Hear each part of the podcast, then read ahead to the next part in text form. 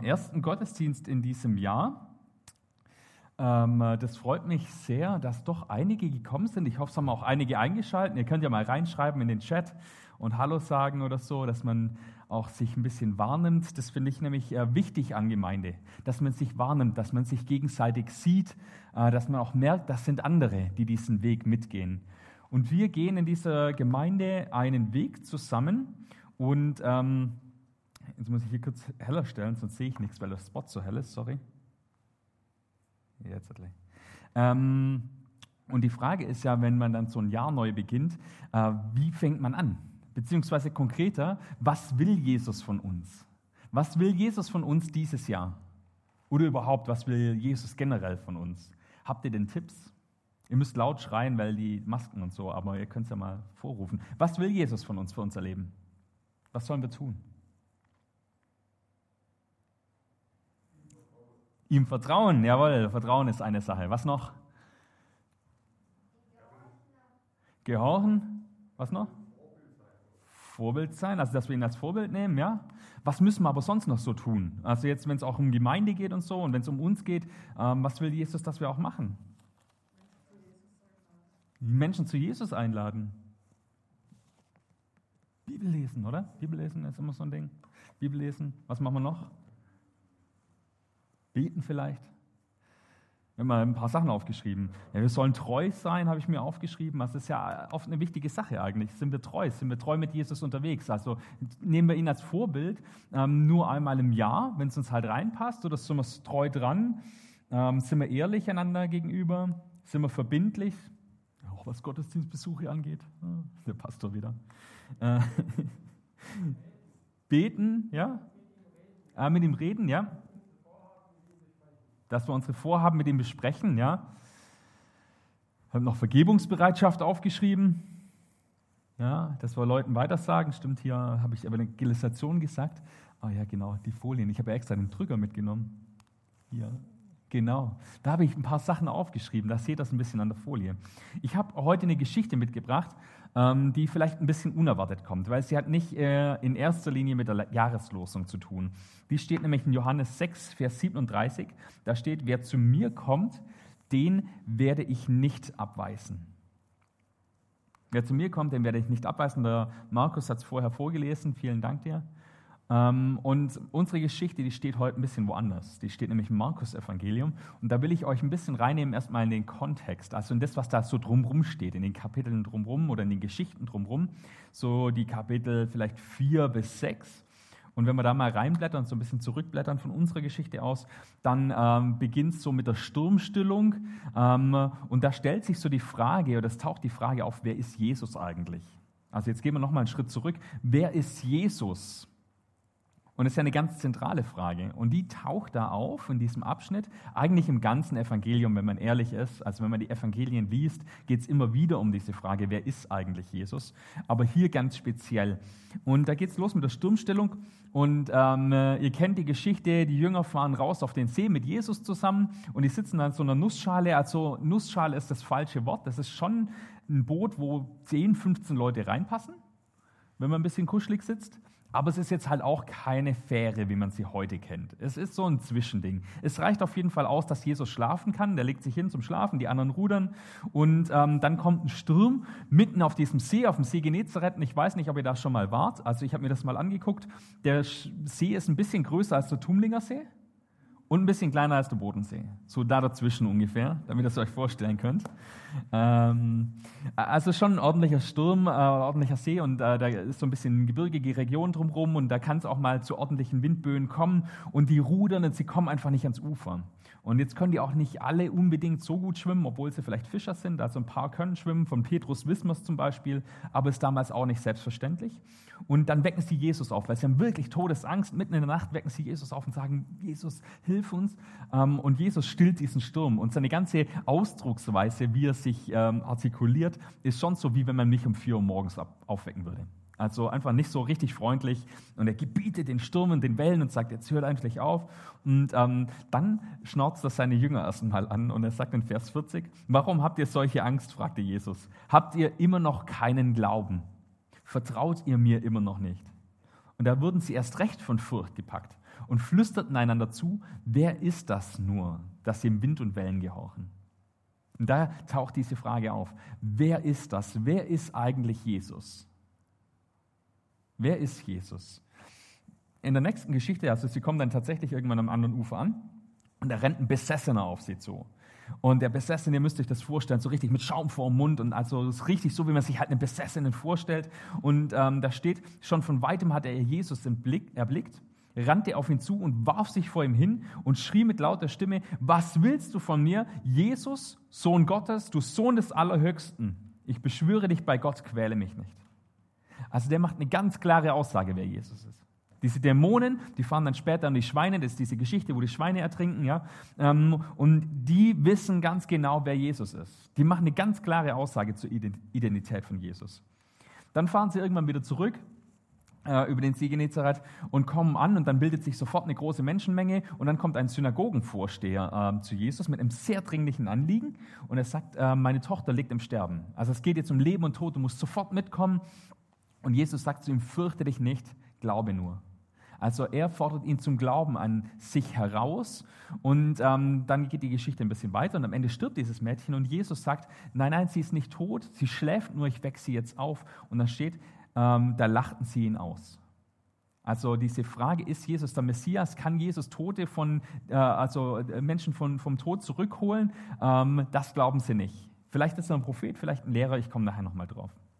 Und dann zieht er weiter in seine Heimatstadt und dort steht in Kapitel 6, Vers 2, am Sabbat lehrte er in der Synagoge. Viele seiner Zuhörer fragten sich erstaunt, wo hat er das nur her? Was ist das für eine Weisheit, die ihm da gegeben ist? Und erst die Wunder, die durch ihn geschehen sind. Ist das denn nicht dieser Bauarbeiter, der Sohn von Maria und ein Bruder von Jakobus, Joses, Judas und Simon? Und seine Schwestern leben doch auch alle bei uns. Und sie ärgerten sich über ihn.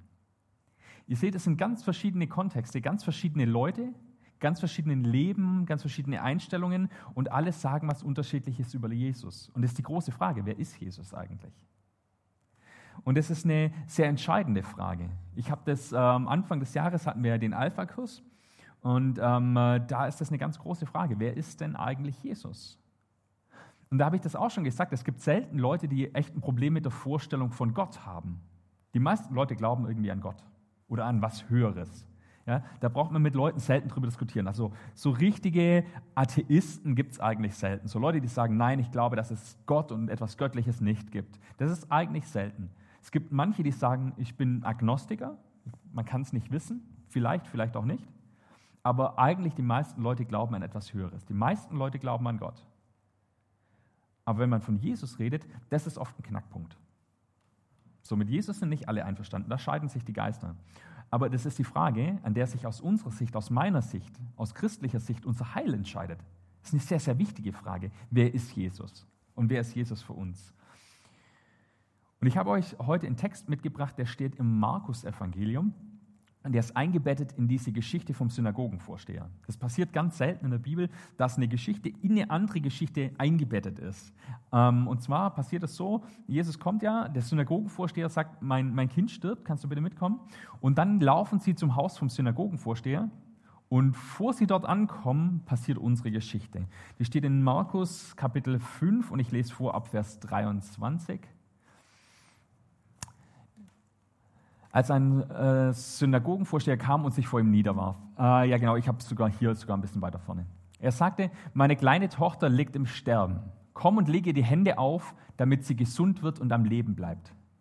Jesus ging mit und viele Leute folgten und drängten sich um ihn. Darunter war auch eine Frau, die seit zwölf Jahren an starken Blutungen litt. Sie war schon bei vielen Ärzten gewesen und dabei sehr geplagt worden. Ihr ganzes Vermögen hatte sie aufgewendet und es hatte ihr nichts geholfen. Im Gegenteil, es war sogar noch schlimmer geworden.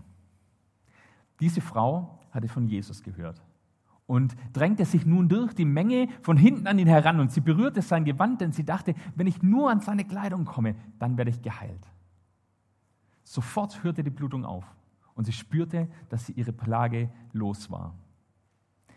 Im selben Augenblick spürte auch Jesus, dass seine Kraft von ihm ausgegangen war. Er drehte sich in der Menge um und fragte, wer hat mein Gewand berührt? Da sagten seine Jünger zu ihm, du siehst doch, wie die Menge dich drängt und da fragst du, wer dich berührt hat. Aber Jesus blickte sich nach der um, die das getan hatte. Zitternd vor Angst trat die Frau vor, die ja wusste, was mit ihr vorgegangen war. Sie warf sich vor ihm nieder und erzählte ihm alles. Meine Tochter, sagte Jesus da zu ihr, dein Glaube hat dich gerettet. Geh in Frieden, du bist gesund.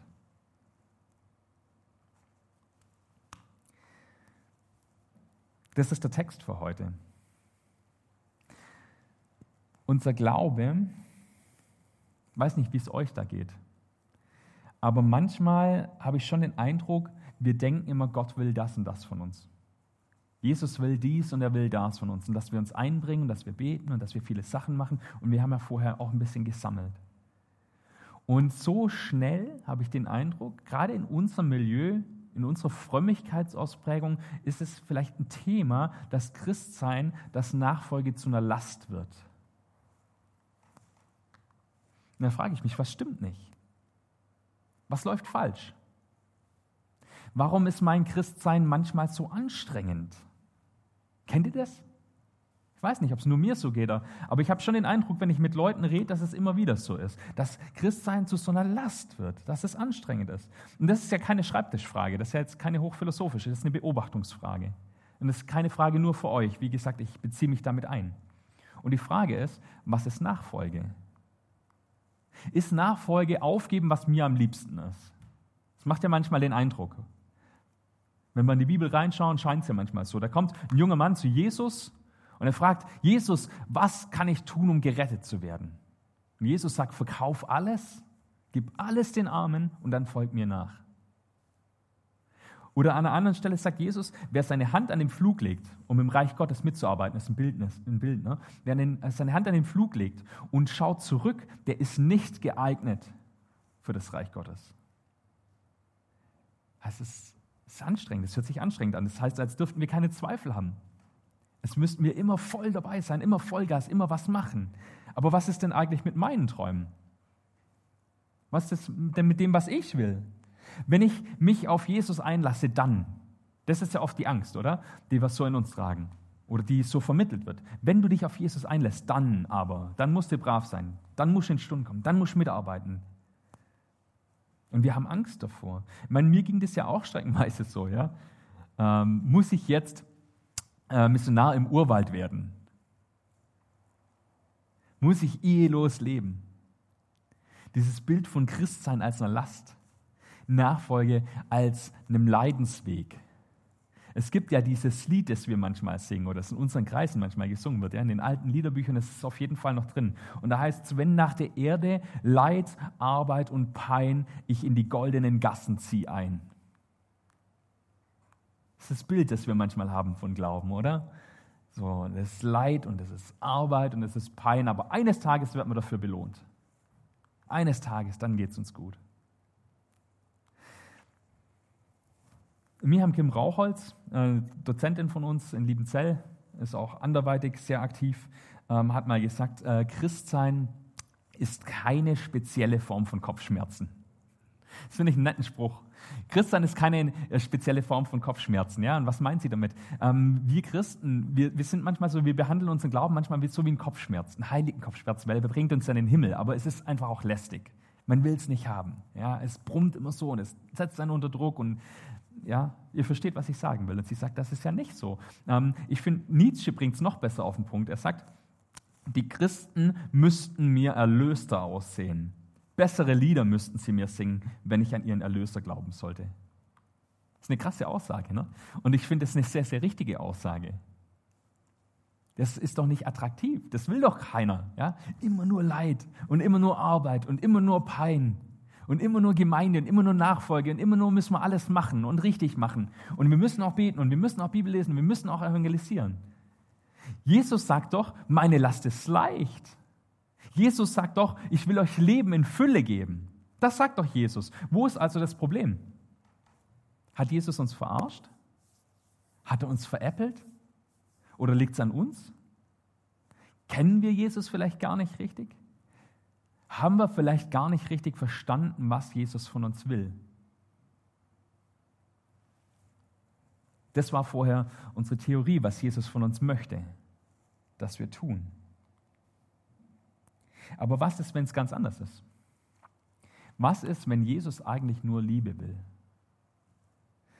Eigentlich noch weniger. Was ist, wenn er möchte, dass wir zu ihm kommen? Was ist, wenn er möchte, dass wir uns von ihm sehen lassen?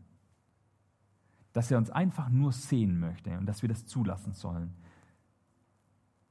In dem Kontext, den ich vorher beschrieben habe, ich habe gesagt, im Kontext von unserem Text, da geht es darum, also im, im, Zusammenhang, ja, also in den Versen, die davor und danach kommen, das ist der Kontext, ähm, da geht es darum, um die Frage, wer ist Jesus? Mit wem haben wir es hier eigentlich zu tun? Das ist der Kontext. Und in unserer Geschichte ist das genau die gleiche Frage. Die Leute sind ja um Jesus rum. Das ist eine riesen Menschentraube. Die kommen mit, die wollen jetzt wissen, wer ist er? Was tut er? Was wird er sagen? Ja, das Mädchen ist krank. Was wird jetzt passieren? Die, die sind alle interessiert. Die wollen alle wissen, wer ist Jesus. Und das Setting unserer Geschichte ist genau mitten in dieser Menschenmenge. Mitten im Gedränge.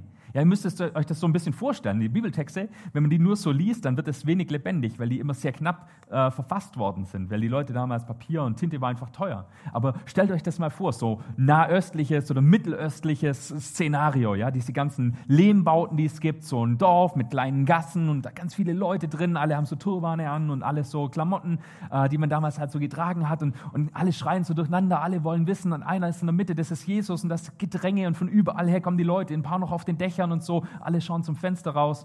Ähm, das ist das Gedränge. Mitten in dieser Menschenmenge passiert jetzt plötzlich was und es hat eine ganz hohe Intensität. Da ist diese Frau mitten in der Menge. Und die wird uns erst ausführlich beschrieben, was ist mit der los. Ja? Ähm, die hat ein echtes Problem und das hat sie schon seit zwölf Jahren. Und ähm, wir erfahren sonst eigentlich nicht viel über die Frau. Wir wissen nicht, wer die ist, wir wissen nicht, wo die herkommt, wir wissen nicht, was hinterher mit der passiert. All das äh, wird gar nicht gesagt und es wird wohl bewusst offen gelassen. Weil jeder kann diese Frau sein. Jeder von uns hat doch Schwierigkeiten, die er mit sich rumträgt. Jeder, nicht nur von uns, sondern eigentlich überall. In der Gesellschaft, dein Nachbar, dein Arbeitskollege, jeder. Du selbst. Wir alle haben unser Päckchen zu tragen. Sagt man ja auch manchmal so. Ist ja ein schöner schwäbischer Spruch, aber ist ja auch so. Jeder hat sein Päckchen zu tragen. Jeder hat das, was ihm Mühe macht. Und jeder hat diese Dinge, mit denen wir teilweise schon seit Jahren kämpfen und jetzt immer wieder anfechten. Und jetzt kommt, wie gesagt, in dieses Gedränge diese Frau, die dieses Problem hat und was sie tut, ist komplett inakzeptabel. Es ist übertrieben und es ist gefährlich. Und ich glaube, ich habe da eine Folie dazu. Ja. Es ist inakzeptabel und es ist übertrieben und es ist gefährlich die kommt und will sich irgendwie reinschleichen in diese Menschenmenge. Sie hofft, sie geht irgendwie unter, vielleicht hat sie sich verschleiert oder sonst irgendwas und sie will Jesus unbemerkt berühren. Wenn ich es schaffe, irgendwie nur seine Klamotten zu berühren, ja, die hatten ja damals diese Quasten und so, so Bändel irgendwie, sie sich gedacht, wenn ich nur da hinten irgendwie so ein kleines Stück Stoff anfasse, dann werde ich geheilt. Und sie will ihn unbemerkt berühren, aber diese Frau ist ja unrein, also kultisch jetzt unrein damals in der damaligen Vorstellung. Es war ja verboten, dass sie in dieser Menschenmenge unterwegs war. Das war ja jetzt nicht eben mal mal ein Spaß bei so vielen Leuten. Für die Leute damals war das, als würde heute von uns jemand mit einer akuten Corona-Infektion auf irgendeine Party gehen. Ist halt nicht so cool. Da freuen sich nicht alle. Ja, und während uns, bei uns wahrscheinlich jemand eine Geldstrafe oder Quarantäne oder so kassieren würde, ähm, hat dieser Frau damals die Todesstrafe gedroht. Die hätte umgebracht werden können dafür. Und sie weiß dann noch nicht mal, ob das klappt. Sie ist ja komplett unwissend. Das ist ja nur eine Hoffnung, die sie hat. Wenn ich ihn berühre, dann werde ich vielleicht geheilt. Also es ist ja noch nicht mal eine sichere Sache. Also sie setzt ja alles auf eine Karte. Und es könnte ja auch sich um Diebstahl handeln. Sie weiß ja nicht, wie das funktioniert. Sie weiß ja nicht 100 Pro. Es weiß ja noch keiner, wer ist Jesus ganz genau. Keiner ist sich so richtig sicher. Könnte ja sein, er hat nur ein bestimmtes Kraftbudget. Ja? Und jetzt fasst sie ihn an und wird geheilt und dann kann er dem Mädchen nicht mehr helfen. Ja, all das weiß sie ja nicht. Und am Ende ist es natürlich auch ein super schlechtes Timing, weil Jesus hat es ja eilig. Es geht ja um Leben und Tod. Und es ist das schlechteste Timing überhaupt. Jetzt fasst sie ihn an und dann plötzlich der ganze Zug wartet und es muss das erst ausdiskutiert werden. Sie geht also über alle Grenzen hinweg. Über kulturelle, über religiöse, über menschliche Grenzen. Sie dringt unerlaubt ein in diesen Bereich um Jesus rum. Und diese Verse, die haben es in sich. Also aus unserer heutigen Sicht lesen wir das so schnell drüber weg und sagen, ja gut, da war die Frau, die hat das Problem, die hat Jesus angefasst, ist geheilt worden. Das sind ja nur vier, fünf Verse. Aber damals war das ein Schock. Das ist eine Ungeheuerlichkeit. Aber da sehen wir auch wieder den Kontrast. Für die Leute, für die Menschenmenge, für alle anderen, die da waren, für diese Hunderte oder Tausende Leute, ist Jesus berühmt. Er ist vielleicht ein Lehrer, er ist vielleicht ein Prophet. Vielleicht denken auch manche, er ist ein Aufschneider und wollen mal sehen, wie er ins Fettnäpfchen tritt. Die Leute sind so ein bisschen abwartend, aber auch ein bisschen sensationsgeil, ja. Aber Vertrauen ist keins da. Später, als Jesus beim Synagogenvorsteher ankommt, also bei dem Kind ankommt und sagt, das Kind ist nicht tot, es schläft nur, da lachen ihn alle aus. Vertrauen ist keins da. Jesus mag berühmt sein, er mag ein Lehrer sein, er mag vielleicht sogar ein Prophet sein, aber für den Messias halten sie ihn nicht. Aber Jesus, weil er eben doch ein Prophet ist, weil er mehr als ein Prophet ist, weil er der Messias ist, er merkt, was abgeht. Er merkt, dass da was passiert und er ergreift das Wort und er fragt nach, wer hat mich da eben berührt? Finde ich äh, eine schöne Stelle, ist ja völlig illusorisch, oder? Ist ja komplett illusorisch, da zu wissen, wer ihn da berührt hat. Seine Jünger sagen das ja auch. Die sagen, du siehst die Menge um dich rum. Wie, wer dich da berührt hat? Was meinst du damit? Aber Jesus nimmt sich die Zeit. Und er hält an und er fragt, wer hat mich da eben berührt? Da ist gerade was passiert. Was ist also Glaube? Was ist, wenn das die erste und entscheidende Frage ist? Wenn alles damit anfängt, dass wir uns trauen, zu ihm zu kommen und ihn zu berühren, ihn anzufassen. Wenn das Glaube ist. Und Jesus, er nimmt sich die Zeit und er hält inne und er wartet und er stellt diese Frau in den Mittelpunkt. Er gönnt sich das, diese Pause. Und Jesus riskiert in diesem Moment alles. Ich sag's ja, wir lesen das so schnell drüber weg, aber wenn ihr euch in die Situation reinverstellt, es ging ja gerade um Leben und Tod. Die sind ja auf dem Weg zu diesem sterbenden Mädchen. Es geht ja um jede Sekunde und Jesus hält an und fragt, wer hat mich berührt? Und er nimmt sich diese Zeit und er riskiert das Leben dieses Kindes. Wir wissen drei Verse später, ah ja, okay, es ist alles gut ausgegangen. Das ist, wenn wir nur die Bibel lesen. Aber für die Leute damals muss das ein Gänsehautmoment gewesen sein. Für den Vater dieses Kindes. Ich will mir diese Situation gar nicht vorstellen. Wenn es um mein Kind gehen würde und der Arzt würde sagen, ja, Moment, ich muss da noch geschwind Visite machen, würde ich ausrasten. Und er lässt sich alles schildern von dieser Frau. Äh, wir lesen das ja vorher, also was ist mit dieser Frau los und dann was passiert. Aber damit es der Markus weiß, muss es die Frau ja erzählt haben und das passiert erst, als er aus der Menge heraustritt. Jesus lässt sich also alles schildern und er nimmt sich diese Zeit für diese Frau und dann antwortet er.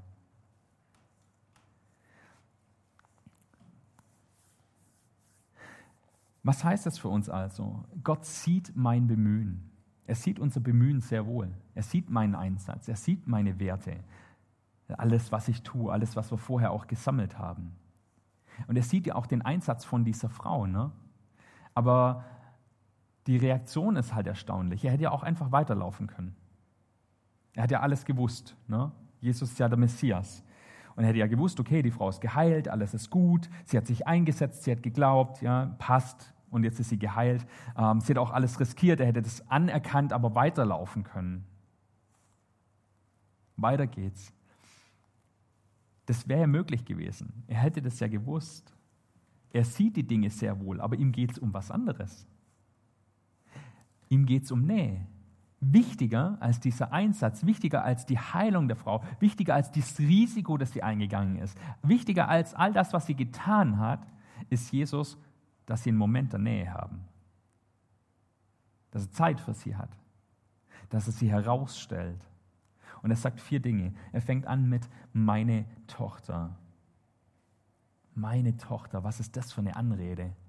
Ja, also wir sind es heute vielleicht irgendwie gewohnt, ja, mit Jesus, mit Gott als Vater zu reden und zu sagen, das ist mein Papa. Aber für die Leute damals war es was Unvorstellbares. So ein großer Ausdruck von Nähe. Das ist nicht, hallo Frau Meier, Sie haben gerade mein Gewand angefasst, ich hoffe, Sie sind geheilt, alles ist gut. Sondern er sagt, meine Tochter. So fängt er an, sie anzusprechen. So eine Nähe, so eine Intimität, so eine Verbindung, so eine Wertschätzung Und da sehen wir auch wieder diesen Kontrast, die Menge, die um ihn rum ist. Die ist sich keiner Schuld bewusst, die war nicht in Not, die empfindet keine Liebe, sie empfängt keine Vergebung. Sie hat keine Not. Die hält sich, die Leute halten sich vor Gott und vor den Menschen für gute Menschen, für schuldlos. Aber diese Frau, sie war sich ihrer schreienden Not und ihrer Krankheit und ihrer Unreinheit bewusst und war von ihrem Vertrauen zu Jesus überwältigt. Und sie empfängt nicht nur Heilung, sondern auch Vergebung, auch Wiederherstellung. Und in dem Moment, wenn du das so liest, du denkst, sie spinnt. Wie gesagt, völlig unakzeptabel, völlig unangemessen, was sie da tut. Man denkt, sie spinnt, aber sie tut das einzig Richtige, das einzig Entscheidende, sie vertraut. Und weil sie vertraut, tritt sie in die Gegenwart Gottes, tritt sie in die Gegenwart von Jesus. Alle die Leute um Jesus herum waren alle Jesus nahe. Aber eigentlich war nur sie Jesus nahe. Eigentlich ist nur sie Jesus nahe gekommen. Und das führt mich zum zweiten Punkt. Selbstüberschätzung und Hochmut trennen den Menschen von Gott. Die trennen uns von Gott. Die größte Sünde besteht wahrscheinlich darin, sich keiner Sünde bewusst zu sein, weil dann verpassen wir die Vergebung. Wenn wir denken, wir sind ja gute Menschen, wir sind ja gute Christen, wir kommen ja am 2. Januar hier zum ersten Gottesdienst im Jahr, ja, und wir sind ja alle dabei und nachher ziehen wir unsere Lose. Wenn wir uns halt, wenn, wir, wenn es nur äußerlich ist, dann verpassen wir das Entscheidende. Dann verpassen wir, dass Jesus zu der, was der Jesus zu der Frau gesagt hat. Und er sagt, dein Glaube hat dich gerettet. Was bedeutet Glaube an dieser Stelle? Es ist schwer zu fassen. Es ist offensichtlich nicht diese Aktion. Das habe ich vorher gesagt. Die Frau, Jesus hätte ja weiterlaufen können, weil die Heilung war ja dann, dann da. Es ist nicht die Aktion, es ist nicht die Handlung an sich. Was bedeutet dein Glaube hat dich gerettet? Das ist der gleiche Satz übrigens, ähm, den Jesus zu der Frau sagt, die ihm die Füße mit ihren Tränen wäscht gibt es die Geschichte, da kommt eine Frau rein, ähm, weint so sehr über ihre Sünden, wäscht Jesus mit den Tränen die Füße und trocknet sie mit ihren Haaren ab. Das ist die Parallelstelle zu der ähm, Frau, die äh, Jesus gesalbt hat, Markus äh, Kapitel 14. Ja? Also da die Parallelstelle. Und da sagt Jesus das Gleiche, dein Glaube hat dich gerettet. Beide Frauen haben eine Gemeinsamkeit. Eigentlich war das, was sie tun, verboten. Die eine ist unrein, sie darf nicht unter Menschen, ist mitten in einer Menschenansammlung. Die andere war eine stadtbekannte Sünderin und ist in das Haus äh, von Pharisäern gekommen und einfach in diese Runde reingeplatzt. Die war da nicht eingeladen. Aber Jesus wertet beide Aktionen, obwohl es verbotene Sachen sind, als Glaube. Beide Frauen setzen alles auf eine Karte. Beide Frauen gehen das Risiko ein, weil sie Jesus vertrauen, weil sie an seine Liebe glauben. Und in diesem Moment der Begegnung finden wir Erlösung. In diesem Moment, wo wir Jesus wirklich begegnen. Da sagt Jesus nämlich, geh in Frieden. Das ist das Dritte, was er sagt. Meine Tochter, dein Glaube hat dich gerettet. Geh in Frieden. Punkt Nummer drei. Was wäre gewesen, wenn Jesus einfach weitergelaufen wäre? Oder was wäre gewesen, wenn er sie rausgegriffen hätte und sie dann mit Füßen getreten hätte? Selbst wenn sie geheilt gewesen wäre, wäre das ihr Ende gewesen. Weil es geht nicht nur um die Heilung. Es geht darum, diese Frau zu sehen, sie herauszustellen, sie aus der Anonymität zu holen. Glaube ist nicht, ja, damit man es halt glaubt. Glaube, damit halt, gibt es einfach nicht. Wäre kein Glaube gewesen, dieses, ich glaube und dann tut Jesus das Wunder und dann bin ich geheilt und dann tauche ich wieder in der Anonymität ab. Das ist nicht, was Jesus von uns will. Das ist ein funktionaler Glaube. Und ein funktionaler Glaube ist nicht, was Jesus sich wünscht von uns. Glauben damit halt, Glaube, damit ich halt in den Himmel komme, damit ich halt geheilt werde, Glaube, damit die Leute gut von mir denken oder was auch immer, was auch immer der Grund ist sondern Glaube ist Blickkontakt, ist Begegnung, ist Wertschätzung. Ich kann noch so fromm sein, ich kann noch so viel für Jesus tun, noch so oft einschalten im Livestream, noch so oft in den Gottesdienst kommen. Wenn ich selber persönlich für Jesus anonym bleibe und mich in der Menge versteckt halte, dann verpasse ich das Wichtigste.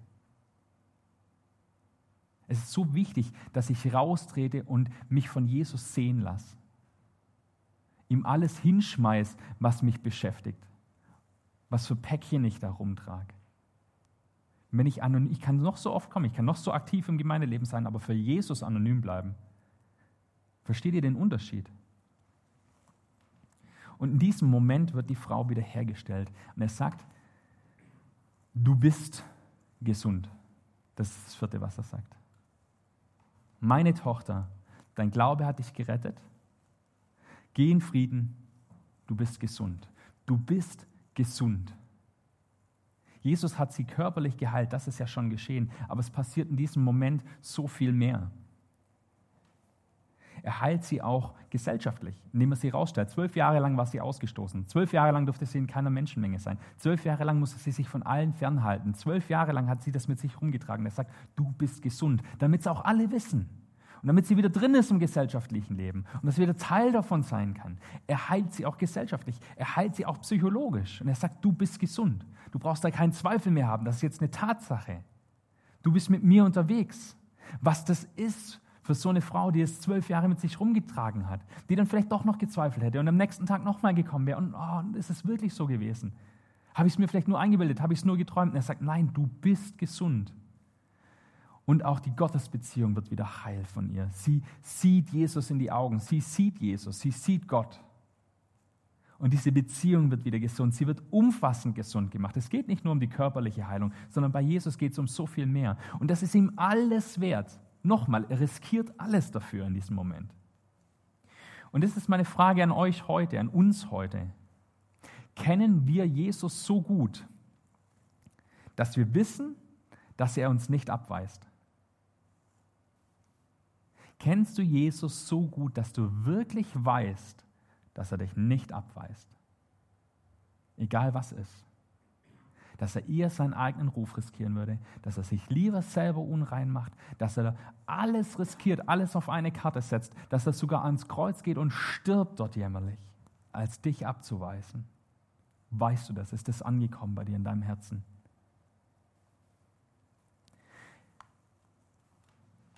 Wir können viel von der Frau lernen. Ich habe drei Punkte mitgebracht heute. Die Frau macht drei Sachen richtig. Erstens, sie vertraut auf Jesus. Sie vertraut ganz auf Jesus. Sie geht volles Risiko, sie setzt alles auf eine Karte und sie glaubt an ihn. Sie vertraut auf Jesus, das ist Punkt 1. Punkt 2 ist, sie gibt sich zu erkennen. Sie hätte ja auch anonym bleiben können, einfach in der Menge. Als Jesus gefragt hat, wer hat mich angefasst? Sie hätte sich ja verstecken können, irgendwie abhauen. Das wäre schon, das hätte schon irgendwie geklappt. Aber sie macht diesen Schritt und sie tritt ins Licht der Öffentlichkeit und sie tritt vor allem in das Blickfeld von Jesus. Und sie lässt ihn sehen, was mit ihr los ist. Und das erfordert Mut. Auch für jeden von uns, sich Jesus wirklich zu öffnen. Jesus wirklich mal zu sagen, was in unserem Leben geht, welcher Schmerz der da ist. Ihm wirklich alles hinzulegen. Und das lerne ich von dieser Frau. Sie vertraut ganz auf Jesus und dann gibt sie sich auch wirklich erkennen und sie wirft Jesus alles vor die Füße. Das sind die drei Punkte, die ich mitnehme von dieser Frau. Die Frage ist für uns, so am Ende, sorgen wir uns manchmal vielleicht zu sehr um Äußerlichkeiten, darum, was die Leute denken, was Jesus denken könnte? Geht es uns nur ums Frommsein vielleicht manchmal? Sind wir vielleicht nach außen Nachfolger, aber haben eigentlich keinen Blickkontakt zu ihm? Sind wir nur in der Menschenmenge dabei? Sind wir Jesus nahe, aber nicht wirklich nahe? Und zum Schluss vielleicht auch noch die Frage, wie bauen wir Gemeinde? Wie bauen wir Nachkommenschaft? Erziehen wir vielleicht unsere Kinder manchmal falsch? Machen wir vielleicht Gemeinde manchmal falsch? Bringen wir unseren Kindern vielleicht manchmal bei, sich gut zu benehmen, statt zu lieben? Bringen wir unseren Kindern bei, gute Christen zu sein, statt zu vertrauen? Bringen wir ihnen bei, in der Gemeinde zu sein, in der Nähe von Jesus zu sein, statt wirklich zu Jesus zu kommen? Weil was wir dann machen, ich spitze es ein bisschen zu, ist fromme Heiden auszubilden. Das sind fromme Heiden, Menschen, die in der Nähe von Jesus sind, aber nicht die Nähe von Jesus suchen. Ich möchte zum Schluss noch beten. Herr Jesus, vielen Dank, dass wir immer zu dir kommen dürfen. Danke, dass wir ja einfach gerufen sind, dass du das sagst und dass es eigentlich alles ist, was du von uns möchtest. Und alles, was dann kommt, geschieht in der Liebe zu dir. Jesus, das ist, was du von uns möchtest, dass wir, dass wir kommen, dass wir offen sind, dass wir vor dich treten, dass wir uns sehen lassen. Amen.